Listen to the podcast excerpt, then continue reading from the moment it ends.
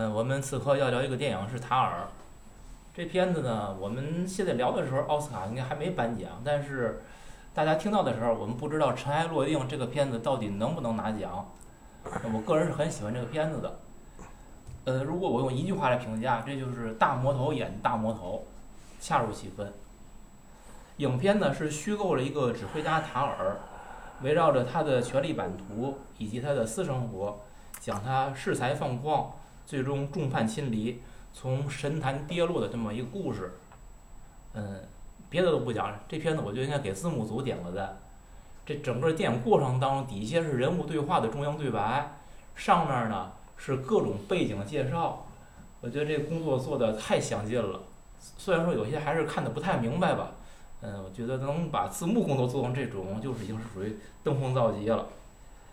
呃，这个片子我说我喜欢的原因啊，我觉得几点，一个是我觉得它有复杂性，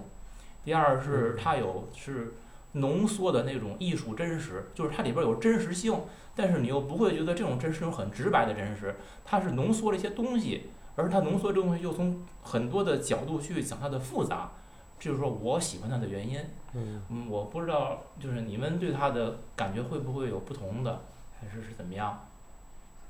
就是这个电影儿就看的时候就特别煎熬，尤其是前三十分钟。咱俩感觉一样。嗯，我一点都没有。呃，它有十十五分钟的一个课，一个是讲课，整个一长镜头下来，那那那个一般人是熬不下来的那个。然后还有一个前近十分钟的一个访谈戏，那访谈戏就是你你你，我觉得那访谈是首先就把刷下一批人来，就是啥电影儿，这根本就根本就没什没什么可看的。然后后边儿还有一个将近有十分钟的这餐厅戏吧，还是什么的，就前三十分钟是这三大段东西，一般人的就熬不下来。真的。但是如果你熬过这前三十分钟，后边儿这一点点儿小细节都出来了。没有，我看的时候就是这种，虽然不是那种打斗的片儿啊，嗯但我就感觉是全程无尿点那种。我从一开始特别吸引我，然后我觉得他那个就是你包括你说那个采访，还有他在那个茱莉亚音乐学院跟那个男生 Max 那段对话，可能就是你说那些比较你觉得无聊的部分吧，我觉得都非常吸引人。而且他他儿讲的话，我觉得很多东西其实就是真理，都是直接一针见血的东西，我觉得讲的非常好，我我很喜欢。最近我们这个节目啊，有一个有已经开始有听众给我们说了，说你们仨人非常顺拐，你跟宁老师越来越趋同，终于找着一期了。就是这个这个电影，我第一我没那么喜欢，它肯定是及格线，六十五分，我给六十五分到七十分。就是大魔王很努力的在演，而且真是冲着奖去的，我肯定他。而且呢，这个跟我的家庭呢比较像，就是我看过乐队的排练，我也听过这些东西，我知道什么样。而且当初小泽征尔来中国的时候，我三姨他们中央八十五团儿还是就是那会儿就是跟着那个排练什么我都听过，就说说小泽说卡拉扬的脾气多大，怎么回事儿什么的。嗯，我怎么说呢？就是呃。他那个访谈，我也我跟安娜感觉一样很煎熬，但是他在茱莉亚音乐学院那个那一段儿那一段儿挺挺牛逼的，我喜欢。就是关键就那个嚣张劲儿，就是我本来我说的就对，然后又这点有点像我，就是我本来我说的就对，而且我知道我说的对，然后我用一种我不管你们接受不接受的态度碾压你们，也直接造成了结尾的悲剧，对吧？就是说间接吧，或者说。呃，我我那段我挺喜欢，但是那访谈我不喜欢。也就是说，嗯，这个电影在我来讲，我认为还是简单了。呃，还有就是为什么它简单了呢？咱仔细想想，咱们以前聊的那些莎士比亚，其实他身上融合了咱们说的莎士比亚那个四大悲剧那四四个主人公身上的每某些点，然后捏到了他这儿。你仔细想想吧，麦克白的身上的点，哈姆雷特身上的点，这几个人身上的点，都捏到了他人身上。那如果这么多点捏到了一个人的身上，难道这还叫简单吗？简单，还是简单。简，我为什么说它简单呢？就是说，我对这电影的评价就是一句话，就太简单了。就是说，女性顶级指挥家的阶级坠落只是一瞬间。对，我觉得那这样的话，咱俩在这片子上分析极大，你知道吗？你知道，就是完了，这个节节目行了，这回 你知道，在我看来，这个片子就是我我会很清楚能感觉到性别问题是这个片子里边很重要的一块儿，对吧？而我恰恰认为，他对这个不管你是说是说女权问题，还是说女权在这个在现有这个社会状态下它的这个跌落，或者你是在讲泛性别的问题，我觉得都是给这电影减分儿的。他如果这我本来分儿也不高啊。是，我是说减分儿，就是说如果他能把这些性别因素拿掉，嗯，我认为这个电影会更有触动力或者说服力。那我就问问您，那我拦您一句，这电影换成一男的，这电影还有劲吗？你给多少分？嗯，我觉得这个第一点第二点，嗯他跟那个首席女小提琴家一直住一块儿，也是公开的。嗯人家这个在像咱中国那样受到白眼儿了吗？完全没有，对吗？没有没有对没错吧？错承认吧？对，这个事儿，那么就是说，其实他并没有，就是说刻意的是一种悲情人物。首先从开始的时候，他他是非常风光无两的，对吗？他是从辉煌啊他是风光无两的，对吗对？好，换成一男的呢，这电影还有劲吗？你觉得？呃所以就是说，在这电影里，我认为就是你说他的性别角色在这里头重要吗？呃，我我我说的跟你还理解就不太一样，就是首先你如果换成男的，肯定不如女的有劲，这点儿我我肯定确定这一点。嗯，我是说，你比如说他在朱莉，但是他作为女的，她受歧视了吗？作为女同性恋，她受歧视了吗？并没有，对吗？是他风光无两的时候，其实是没有问题的。但是当他后来已经风雨飘摇的时候，他这个身份已经对他是有影响了。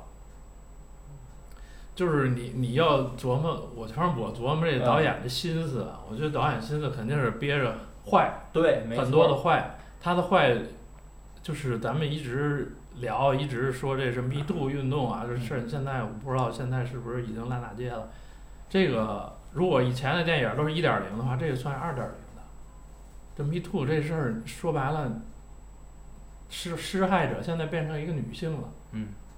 然后他跳脱出来之后，就告诉你这个事儿是男性是男性的问题还是女性的问题，还是一个权利的问题。对，不管是男性女性，你掌握的权利，你都会犯这些错误。对，所以其实我说的意思就是，呃，你你讲的这个，就是这东西跟性别本身没太大权力关系是春药。对，但是他因为他有憋着这个坏，他用这种表达，就是你把你本来跟性别无关的一个东西，强化上一个性别标签儿，通过性别的这个方向来讲，就是第一，我能感觉到你的坏；第二，就是我说减分儿就减在你把一个可以不讲性别也去讲讲清楚的事儿，虽然说按老杨说的，换一个男性的主角来演，可能力量会差一些，差但是即很多。对嗯，其实你用一个女性主角来讲的话，你可以把这个，嗯，同性的因素，尤其是他在这个跟 Max 在音乐学院那场就是师生对话，他对那种就人家会说你对有色人种如何如何，你对一个泛性别那男孩儿也是那个，就是就是泛性别嘛，对就是泛性别，对呀、就是那你就那个塔尔本身作为一个女同性恋，他跟跟一个有色人种的男性泛性别者，其实他们俩依然会有很多的冲突，而且他是显然的，我觉得带一种女性的一种强权的视角去跟那个学生，因为他们俩本身地位就不平等了，嗯然后又有一种女性对男性的这种强权的碾压，就是导演明显刻意的是在强化这些东西，但是我是觉得你不强化这个东西，就是你把所有性别的东西拿掉，其实无损于这个片子。这个世界就是两性，你没法拿掉，所以就是这种假设没意义，就是要不然拍成男性为主，要不然拍成塔尔这样。不是，而且你看呢，他这里边讲的这个性别问题，不只是塔尔，塔尔那个老师叫叫安德斯吧，还是叫安安什么的那个老头儿，那个老头儿也是一个同性恋啊，对吧？他跟那个那他叫什么斯巴斯巴斯基，施巴斯基跟那跟那老头儿就是那因为是安德斯安排的施巴斯基给塔尔当助理指挥的，塔尔想把他拿拿掉嘛，就是安德斯一直是在还是不不太同意，因为他跟塔尔之间有一个特殊的协议，就留着这个安德斯，留这个留着施巴斯基，嗯，就是老头儿是个男同性恋，塔尔是个女同性恋，然后在这个过程当中充满着这个泛性别者，然后包括后来塔尔被这个就是因为那个克里斯那叫什么克那对，就是他那克里斯塔，对克里斯塔，克里斯塔的死跟塔尔有直接的关系，结果又把塔尔跟他的这些女性同居者变成说他是一个，呃性性性交易性交换，就是为了通过输出他的权利跟那些人交换性服务，都往往这个方向引了。我是觉得这个偏路子是有点走偏了，你把这些东西拿掉不好吗？我我是在讲这点，所以我认为他讲的所有的就是跟顺性别不相关的东西，都是在给这片子减分儿。那您说嗯您喜欢的点在哪儿呢？你刚才呃说，我我喜欢的点是他，嗯，首先他在讲一个权力的版图，就是其实他讲了，他是一个一条暗线，讲的塔尔是如何成功的，是靠了那个沙朗姐妹成功的，然后塔尔成功以后，他如何在权力的版图当中给自己去定位，然后去运用他的权力，以及最后他没有，其实他没有获得那种顶级权力的情况下，在这个权力版图中，他的行为的适当吧，应该都说是适当，最后造成了整个权力对他的抛弃，以及他个人的对这种权力的反抗。就我认为塔尔在这个片子里边是有个人英雄主义色彩的，而这种个人英雄主义，其实我们嗯看所有关于权力的东西，就是权力其实是一场合谋。这个合谋里边是不允许个人英雄主义存在的，它是是共同人来维护这个圈子。而塔尔，不管他作为一个施害者还是受害者，最后他是成为一个反叛者，而他这种反叛在权力的碾压之下，又那么的无力。最后，塔尔其实他是在寻求一种自我救赎，嗯自我救赎。就片子的末到最后了，包括他到这个泰国，他去做家庭教师，我是他是在找一条回归之路，只不过我不知道他这条回归之路是不是能找得到。您认为那是救赎吗？我觉得咱看的不是一个，真是，您认为那是救赎吗？那是什么？低级找饭辙？嗯，那可能每个人的感觉不一样。我的妈呀！你把这电影拔得太高了，我觉得。他这个就刚才说的这个性别议题是一个，另外一个还有就是这是艺术与你的私德的事儿。嗯，对，他他就说的这点事儿，没有什么 对对对就是啊嗯对，没有那一堆东西啊，嗯，嗯，安娜说对了，我我跟安娜感觉是一样的。对我嗯我不我不完全同意，我觉得他是一个从体系里面就是他本来他是个斗士，他认为那塔尔是吗？不不不是，他不是天然是个斗士，就是说逼的，被体制逼的，被整被整个 system 逼的，是不？就是塔尔的成名，后来他跟就是沙朗最后跟他对话的时候，他那个同居的那个女伴儿是首席小提琴嘛，然后其实影片里边是通过别人，哎，是通过塔尔跟他的老师安德斯说话，就是说沙朗姐妹怎么怎么着，说沙朗的姐姐是很难缠的一个女人，她至今依然掌管着德意志这个唱片公司，就是后来沙朗不是说嘛，当初你是怎么请教我如何录获悉权力的逻辑？如何成功的从一个客座的指挥，成为首成为这个常驻的首席指挥，那么肯定我理解这里边就是沙朗的姐姐，她一定是运用她的权力帮助了塔尔成功，就是塔尔从一个依附于权力、有才华但是无法通向顶峰的人，他在这个体系里边他适应了他，然后他成功了，成功以后他没有按照这个权力的体系继续去游戏。他过于张扬他的个性，张扬他的才华，他的专横的时候，他最后是自己慢慢的游离于这个体系了。那当体系认为你不是一个合格的玩家的时候，他实际就抛弃你，包括最后不让不让他去指挥他的那个马五了嘛。那这个时候他其实他就他已经快疯了就，我就就就崩溃了。而大多数人这时候他会怎么做呢？不是，就是你说的这个点啊，这些点就是我都是塑造他性格的一个东西。你嗯你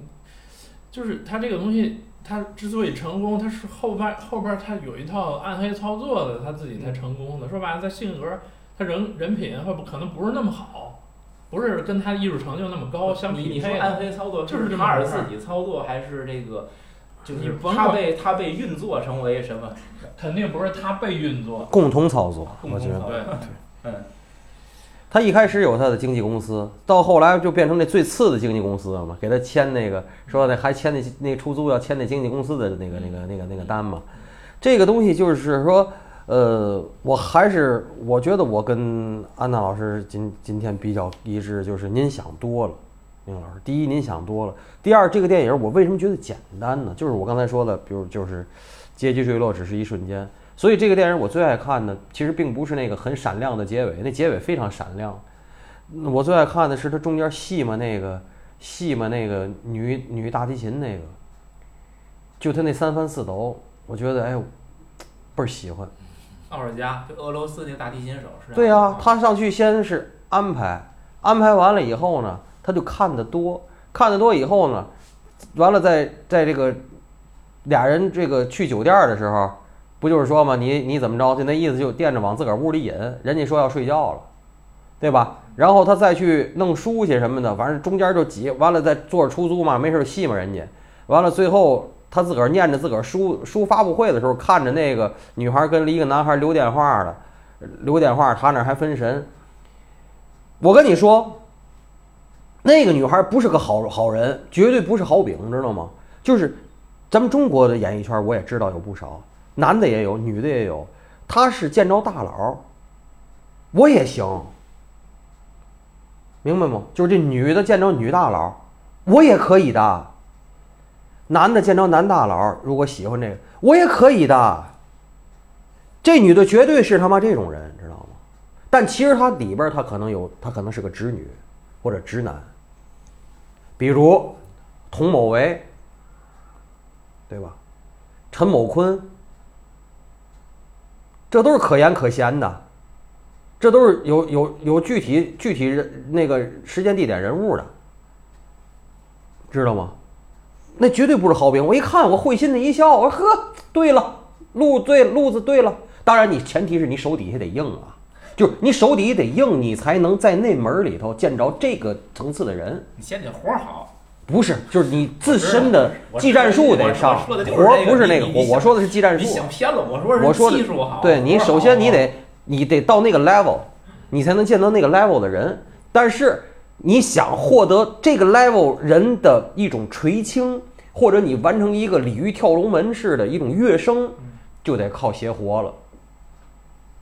首先你得挤一门缝进去，这是得硬实力得有。当然也有人是凭暗黑，但是这个明显是凭硬实力。然后剩下的就是我也行，我也可以的。你看那小提琴手那意思就是，其实人也没说这这电影有的地方也高级，就是我虽然长得也难看，我这年轻啊，我而且是个生面孔。你跟那个手提小女琴家女女提提琴家都住多少年了，那老老成那样，天天还歇斯底里，还老得吃药。你看我嘛意思，溜光水滑的情况来讲，我一看意思对了。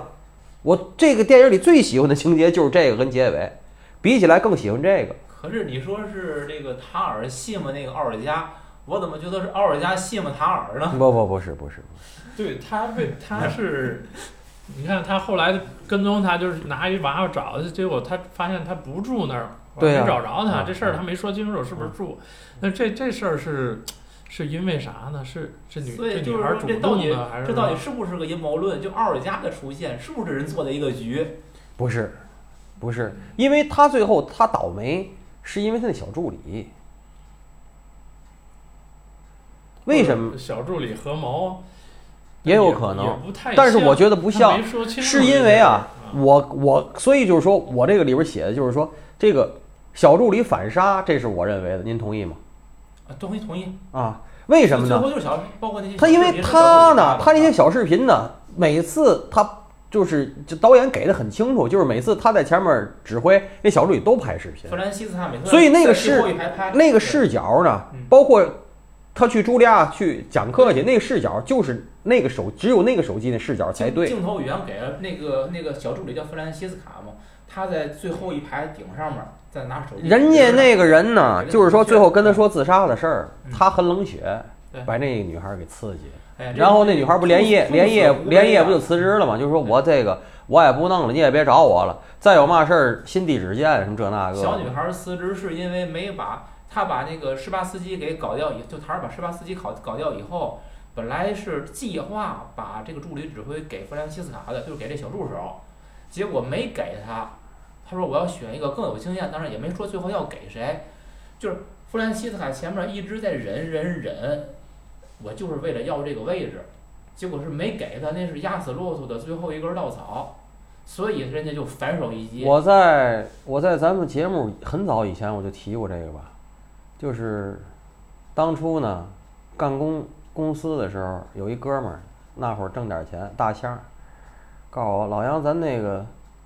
找个司机吧，以后没事儿上北京上廊，那会儿在廊坊在北京有项目，出差的话咱也别这么累，别自个儿开车。我说不找，我说咱替换着开都行，不找。我说坏事儿的都是司机。你今天你看，当然我弟有一个传统，就是秘书帮上位，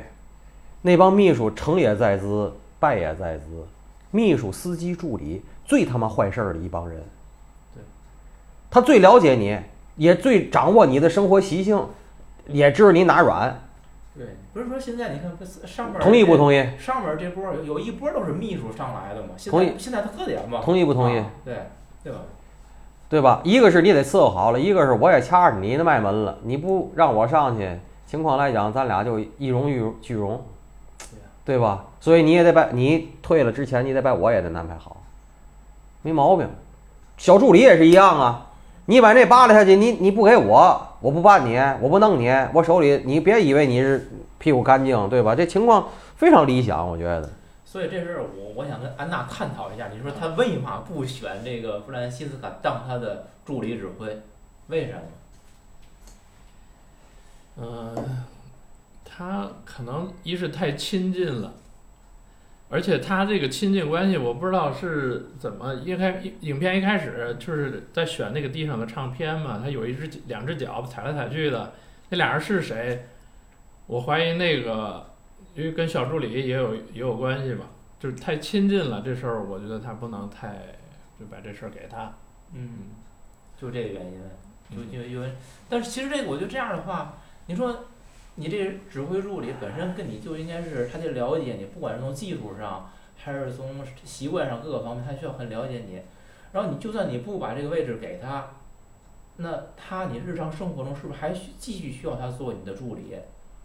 而因为塔尔斯基已经能够在之前感受到弗兰西斯卡心里的一些悲伤了，尤尤其是那个那叫什么克里斯塔死了，那弗兰西斯卡是非常难过的，要塔尔要抱一抱他，要安慰他嘛，他很他退回那儿哭，塔尔应该已经感受到这个弗兰西斯卡情绪了，后来他要承诺说要我把这个助理指挥我要给你，你可以把你的名字填到名单上嘛，给了给了很明确的暗示，但最后你如果不给他，我拦您一句，宁老师，我您啊说到这儿，我就拦您一句。我告诉你，这恰恰是这一点，你说到这儿，如果故事真是这么发展的话，嗯呃，我很赞这一部分这故事的真实性。为什么哈？人在很嚣张的时候，他往往会忽略很多显而易见的细节。你只有在你比较阴郁、比较时时间多、你容易想事儿的时候，你才能想到或者顾及到很多细节。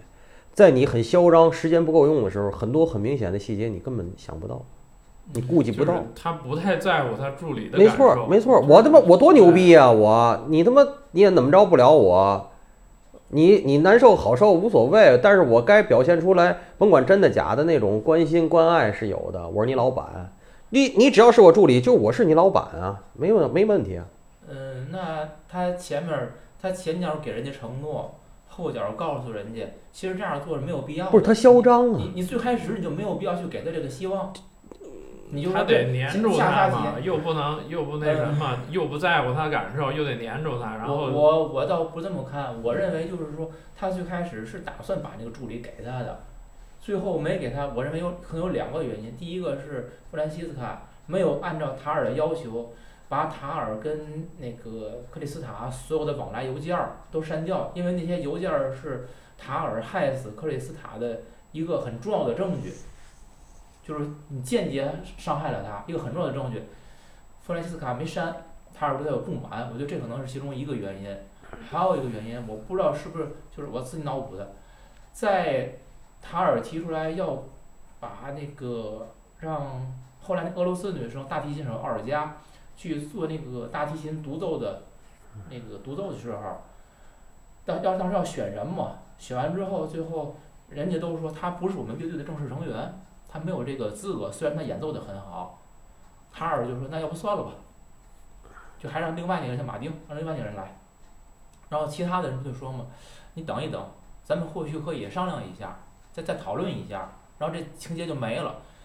完事转镜头转过来就给的是他跟弗兰西斯卡说，这是助理指挥，我要选一个更有经验的，意思就是不能给你了。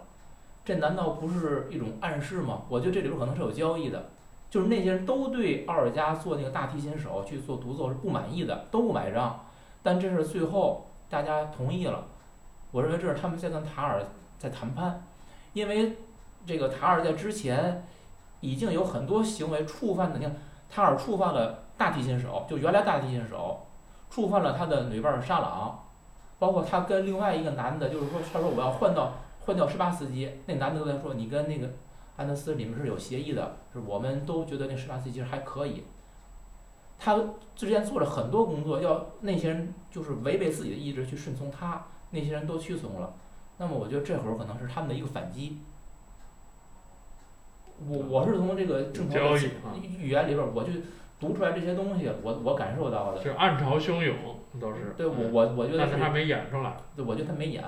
您我觉得是您是是真喜欢这电影，我都没看出来，我觉得我没看出来，我因为因为这片子，我就是我说全程无尿点，就是我特别认真，因为我现在看电影也受时间所限吧，经常不能一次性看完，分两段三段儿。这个就是属于哎，把我粘住了，从头到一下看到尾，然后我又就是为了准备节目，我就再看一遍，又是这种就是说你手不释卷那种感觉。我觉得它的前后的关联性还是挺强的，挺好的。说实话，我如果稍微认为有一点儿败笔，有他们让败笔就交代不清楚的，就是塔尔那次追奥尔加从车上追去，追到那个破烂的房子里边儿，那段儿让人感觉有点儿其实是莫名其妙。你说奥尔加到底是个卧底，他为什么在那儿进去之后又消失了？他去哪儿了？就是给人一些联想，而这些联想过于我倒觉得不是从他那摔那一跤把脸摔破了就开始，就是阶级坠落，就是很明显的物理上了，嗯，物理上的阶级坠落就从那儿开始了，脸就破了，然后就是你所有的形象，那个光辉的形象也开始崩塌了，一点儿一点儿碎。那是一个那那那个那个情节有用的，那个情节有用的，那是物理层面上的阶级坠落。而我我其实恰恰认为，从那个坠落开始，他的摔倒那一下开始，他是在有一点儿找回自己了。就是你看他，我说给他给他的细节，他跟沙朗他们俩之间不领养了一个小女孩儿吗？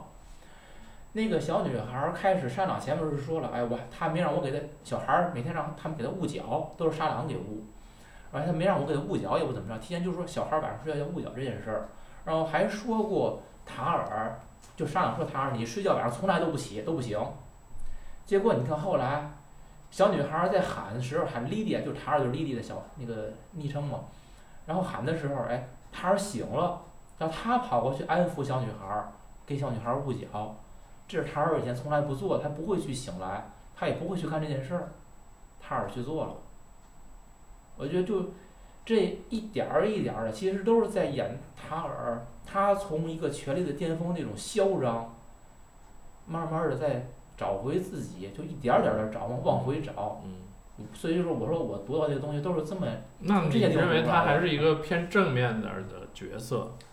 我觉得是偏正面的。嗯，就是说他在最辉煌的阶段的时候，他谈不上正和邪，他就是一个权力的符号了。嗯，嗯嗯，我顶着这个符号，我可以肆无忌惮。然后当他发现他的权力不够稳固的时候，或者他的这个整个体系要把他抛弃的时候，他开始他的自我。那个自我里边儿其实包含着一些个人性啊、良知啊，我觉得这些东西在一点儿点儿的在在往往往上翻。嗯，就是这这是这个片子给我的感受。为什么说我很喜欢这个片子？它的复杂性就是这种人的性格的多面性，以及人在不同境遇之下，啊，包括他的义德、嗯私德、性别取向等等这些很多方面，他是一个很全方位的来展现这个人。我所以我觉得这人很丰满，一点儿都不单调。又加上这个这个凯特这大魔头，我觉得演的，我不知道他自己本人是什么样，我会很很信服，感觉他这个就是这么样一个人，演这么样一个人。所以我说这片子我感觉非常好。就是咱也聊过几个片子，如果我首先呢，就是他的德文，他的那个钢琴，钢琴呢没有那么好，他一定是有替的，但是确实会弹，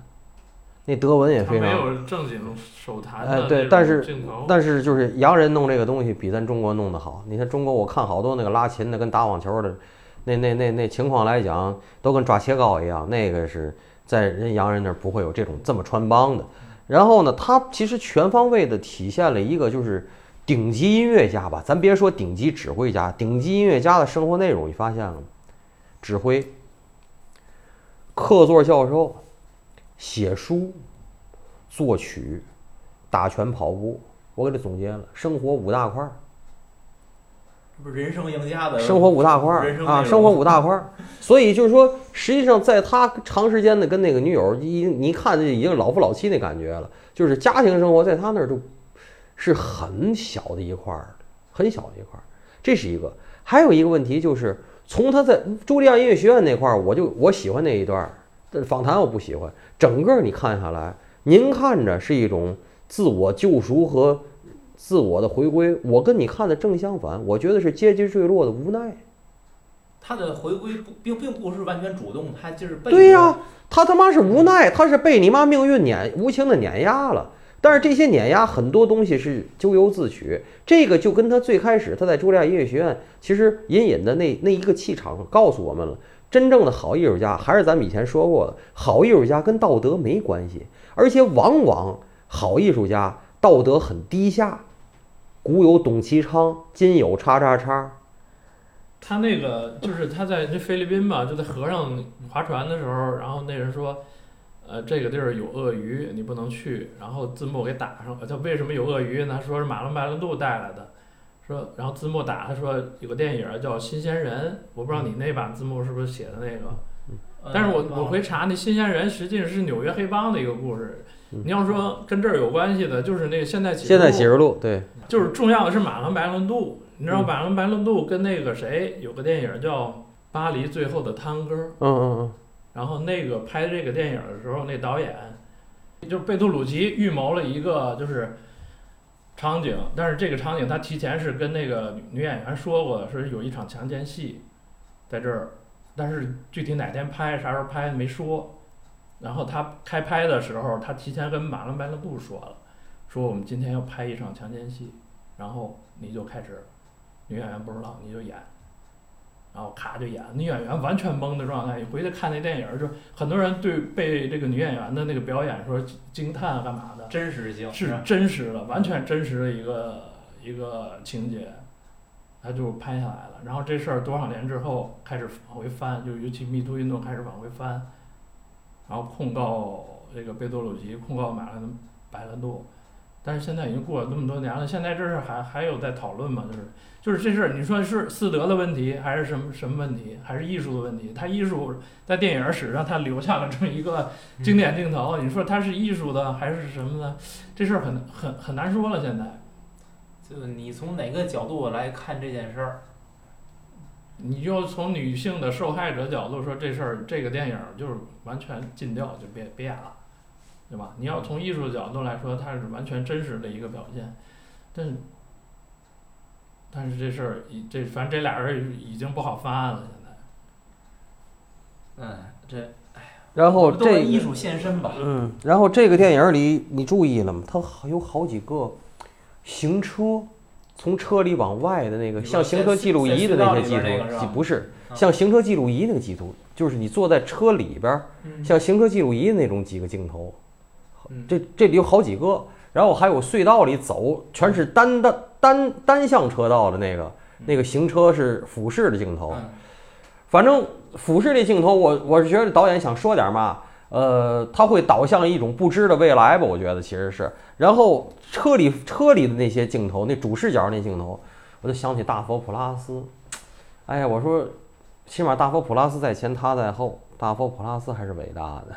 包括咱们前些日子看那个，我说那个安徽还是哪儿那个一男一女在外头搞婚外恋那个官员，那不说大佛普拉斯现实版吗？那女的发疯嘛，那男的说什么以后什么什么建委的活儿就都是咱俩人的了，那就那个，哦，那不就那视频不就是主视角吗？就是那个行车记录仪录下来的呀。那女的喝多了在那儿在那儿发疯嘛。这种行车的事儿也是挺那个的。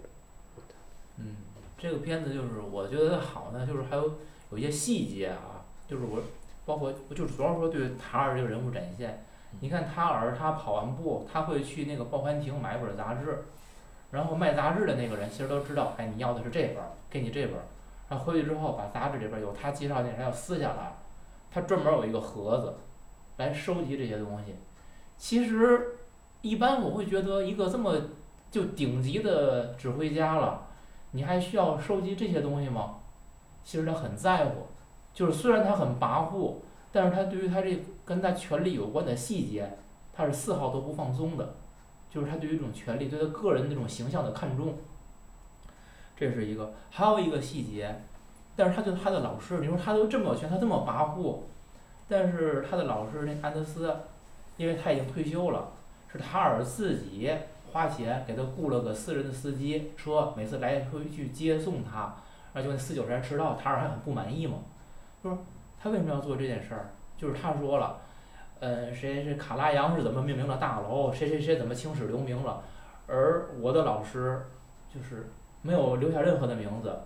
就是我通过这种方式告诉他，大家没有忘记他，对吧？他在历史当中是有地位的，他是这个意思。你看他其实就就是一个很尊师重道的那么一个人，就是你就是他的这个形象，其实就包括人的小的方面。啊，人的大的方面，他都有，就是这是我说他丰满的原因。你这个细，这个整个片子细节给的是很很满的，我我所以我说喜欢他的原因。嗯，聊的挺多的了，到就是最后，我第一次看塔尔，你说那那到底是你说是菲律宾？我我觉得好像是泰国吧，应该是。因为他提做 massage 嘛，他说一般泰国好像这个东西比较比较多，不应该吧？都多，马来西亚什么都多。无所谓了，那就甭管他是哪儿了。嗯，他说我要去做一下按摩，然后人家说你去选一个吧，结果做了一圈儿，然后我我第一次看的时候我就觉得，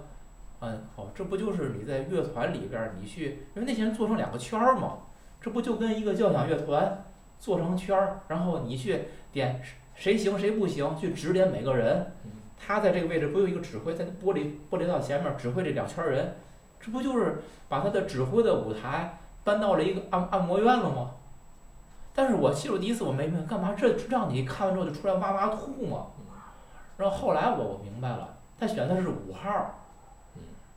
马赫，英文字母开头是马 M，然后 massage 也是 M，是马五。我一想啊。就是说，想多了吧？我我不觉得，我觉得他就是那个女那个按技师的位置，就正好是那个第一大提琴的那个位置，就是他跟那女孩的位置。然后，尤其这多种因素吧，就他他他也可能反噬自己。哎呦，他这这事儿太恶心了。其实那第一大提琴就奥尔加那个位置，在我来看，它并不是偏右一点儿，就是指挥的位置，它是偏左一点儿，按电电影间吧，是中间偏左，而这个实际。最后那个嘛，那个按摩院那儿给的是偏右一点儿，我更认为这这是对于马五的一种讽刺，就是你本来是在舞台上去指挥马五，结果你到一个按摩院里边选五号按摩员，我就这时才说哇哇哭，就是我心目中最美好、最崇高的艺术，现在在生活中以这样一种方式来呈现，这是他所恶心的地儿。宁老师，您知道马勒第五交响曲是很多。中国古典音乐乐迷心中的这个高山呐，远高于老柴跟老贝啊。但是我以我从小听古典音乐，我现在是不听了。我但是我从小我就敢这么说，我从小听都泡在那里头。那会儿有这个调频台放这个，我反复听，各种很难听。或者说，它完全不符合像我喜欢的，就是贝多芬，像巴哈这些，莫扎这些，莫扎的跟巴哈没有太大的东西，贝多芬跟老柴有大东西。呃，你像拉赫玛尼诺夫那种，就是钢琴协奏曲是中型的东西，就是这个所谓的东西，就是这个作品啊。呃，什么叫大东西？交响乐是绝对的大东西，歌剧是大东西。舞剧是大东西，但是歌舞剧因为它有就是歌剧形体的表演的部分和舞台舞剧表演的部分、形体表演的部分，所以按照就是学院派来讲，就是在古典音乐里也分啊，就是说在大东西里，歌剧舞剧的音乐部分是弱的，就是音乐性有可能很好听，比如说你像《天鹅湖》就很好听，但是简单。真正复杂的大东西是，就是第一层面儿大东西里边也有一二三是交响乐，马勒绝对属于，老贝也绝对属于。呃，像拉赫玛尼诺夫拉二拉三，我喜欢的那就算中型中号的东西，中号的东西。像莫扎的，像像像巴哈那些小的，比如说包括贝多芬什么月光什么这些，这是小东西。这是就是我可以在咱节目里稍微做点这种科普啊，就是说真正的学院派，也许我说的是我妈妈学的那阵儿，因为我妈妈学的那阵儿都是苏联的整个对古典音乐的这种划分。当然，苏联的当年对古典音乐是有很有贡献的，并不是就是当年的那些，比如说圣彼得堡音乐学院什么的，就是说那里边的教授的那种在国际上的地位，包括他们自己的手啊，那绝对他妈不比不比茱莉亚出来那些人次。包括你像什么，呃，那个霍洛维茨啊，这些那都是从苏联叛逃到美国的。你像什么海海菲茨是犹太，那谁那个大卫奥斯拉赫那些都是原来前苏联的，那都是世界顶级的音乐家。那么，在我说的像贝多芬，那就典型的就叫欧洲浪漫派。欧洲浪漫派是什么呢？东西复杂，结构工整，然后呢，这个旋律好听。马勒占两样，结构复杂，工整，就是旋律不好听。妈的不好听。我同意，我非常同意。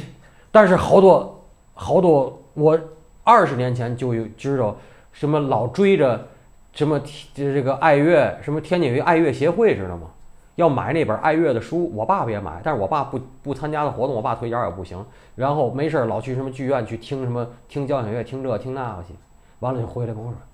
老杨，你这不听马五是吗？”最后给我问烦了，我那脾气也不行。我说：“你懂的嘛？”我就这一句话，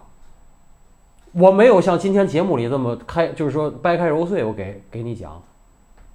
他们都自个儿觉得可懂了。我就问一句话，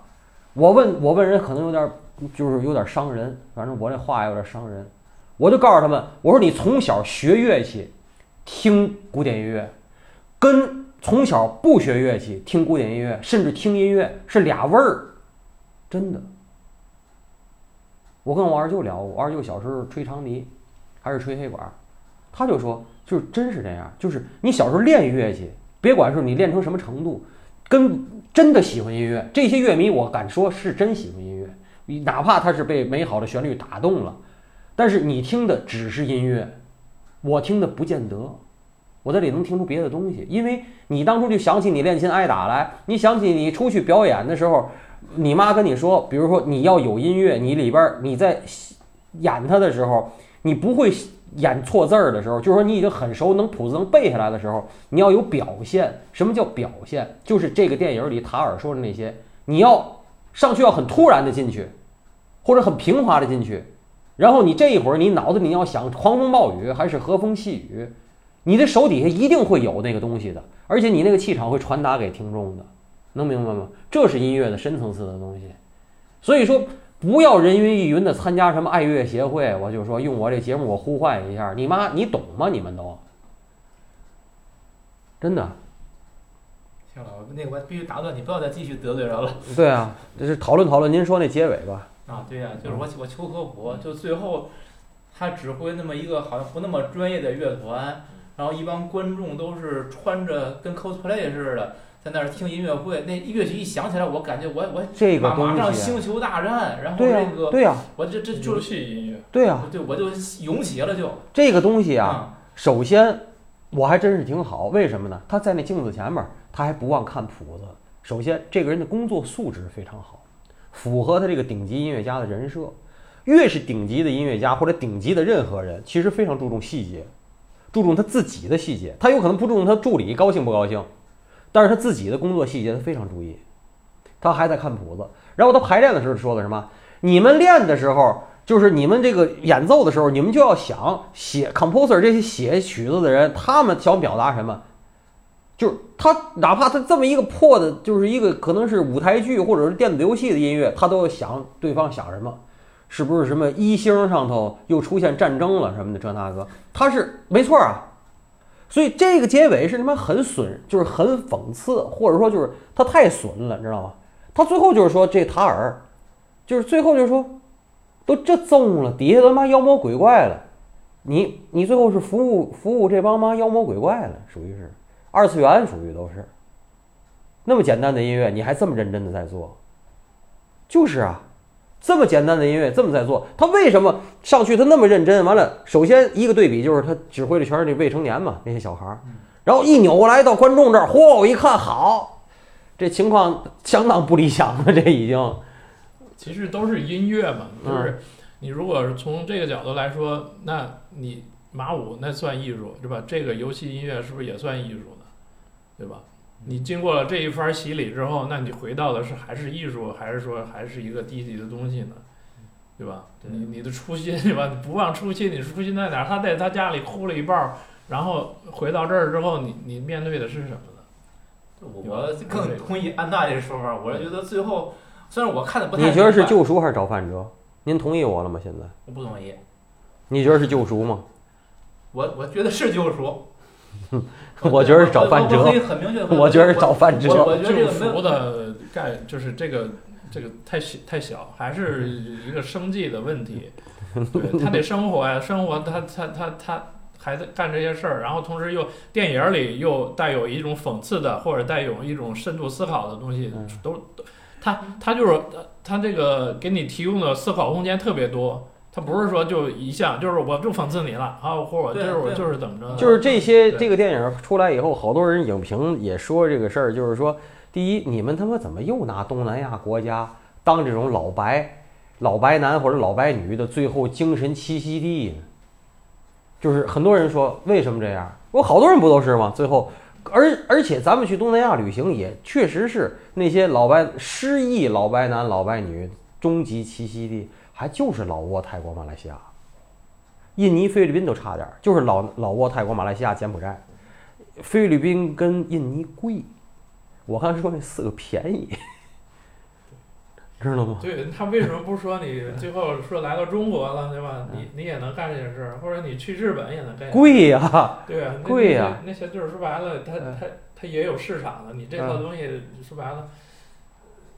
那个地儿可能相对于偏僻一点儿。人家那个那很低级，就是最最下层的经纪公司了。就说我们要一个重新的开始，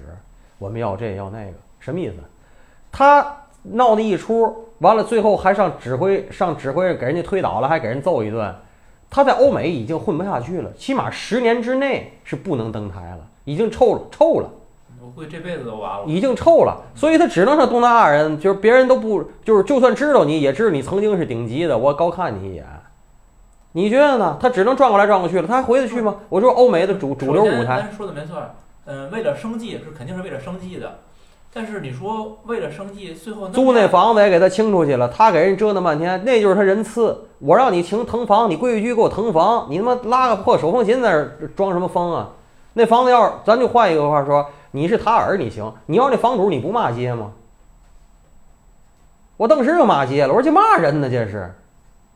人家让你腾房，客客气气的，你就赶紧给人腾房。你是不是你房吗？不是你房，滚蛋！那他不是腾房，滚蛋！那是他邻居，他他那邻居邻居要卖房，不是让他滚蛋。是，他说我们是那邻居卖房，不是不是不是不是不是，那房子是他租的，那房子是他租的，他那大公寓跟那个是估计是俩人合买的，就是跟那个那个什么那个。这个不重要，我我还是说我就甭管谁的房吧，你那么折腾对吗？我就问你。装疯，我最腻歪这个妈装疯了，知道吗？那那会儿绝对诚心的，知道吗？你说你压力受不了，你活该，你怎么不死去呢？不是，他没有救赎的东西。我没觉得他救赎，我觉得他就是阶级坠落。要救赎的话，你得做点啥吧？你挽救什么东西？救赎这件事，就是我觉得“救赎”这词儿说有点大啊。他把词儿说小点，我觉得他就是回归。他原来是谁呢？他原来是那小房子里的那个人吗？就是他后来回去看小电视那小房里那人吗？当然他他不他当然不是回那个了，他也再也不会是那个人了。对呀、我我是觉得他到回归艺术最后，啊，回归艺艺术。就回归 对你到最后他没有放弃音乐呀，就给那样的一个音乐，他还在就你说的那玩意儿值得他去这么认真去指挥吗？他还是认真的去做。工作素质，不见得是玩意儿那嘛玩意儿，为了挣钱也体现工作素质。我觉得这这是这是他的一种态度。就是我其实我有点儿不解，就是为什么要把这个更理解的，就是讽刺的意味会会更大一些。嗯，我是这么认为我。我不太能够认同这种这个观点，就讽刺是肯定有，因为他这个人本身，他这一生当中有太多可以让我们去吐槽的点了，就是让你最后就是万籁俱寂、尘埃落定的时候，就是你自己，你自如何自处，然后你的选择的出路是什么？首先，可能很多人会会沉沦，会堕落，用你这个技术混一口饭吃，可以有很多不堪的混饭吃的方法。其实塔尔还是试图找回一点尊严的。是虽然说他在欧洲已经没有可能了，那他到一个东南亚，就是生活成本低一些，然后呢，我的技术还在这儿能够被别人认可的情况下，有一种比较有自尊的通过自己的手艺，这悲情三角啊，而我还是认真的对待我的手艺。这悲情三角是拍不下去了。这塔尔，我跟你说，能拍一剧，嗯后面到了东南亚，大麻随便飞，女朋友随便找，那狗血事儿还多了。就就他这私德这么次，那所有真 还救赎个屁就飞起来嘛？哎呀，绝命指挥，不是我有个问号，就是回归，就是塔尔是不是真的能够进入对呀，这是您设定是回归才有后边的事儿，要不设定回归，这是一种不可调和的可以了，可以了，到此为止吧。嗯嗯，行了啊，嗯可可以到此为止吧。对，就那个 man, a stone in the earth, sharp as any razor, a blade you can buy, bright as any laser, or any star in the sky. Maybe once in a lifetime, you'll hold one in your hand once in a lifetime in this land where the journey ends in a worthless claim time and again in a mining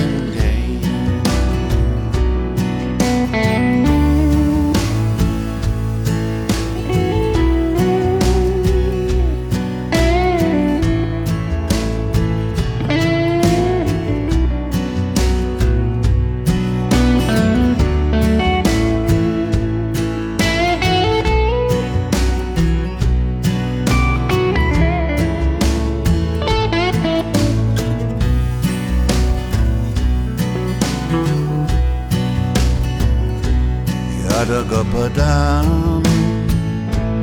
rare and fine. I dug up a diamond in a deep dark mine. Down in the darkness, in the dirt and the grime.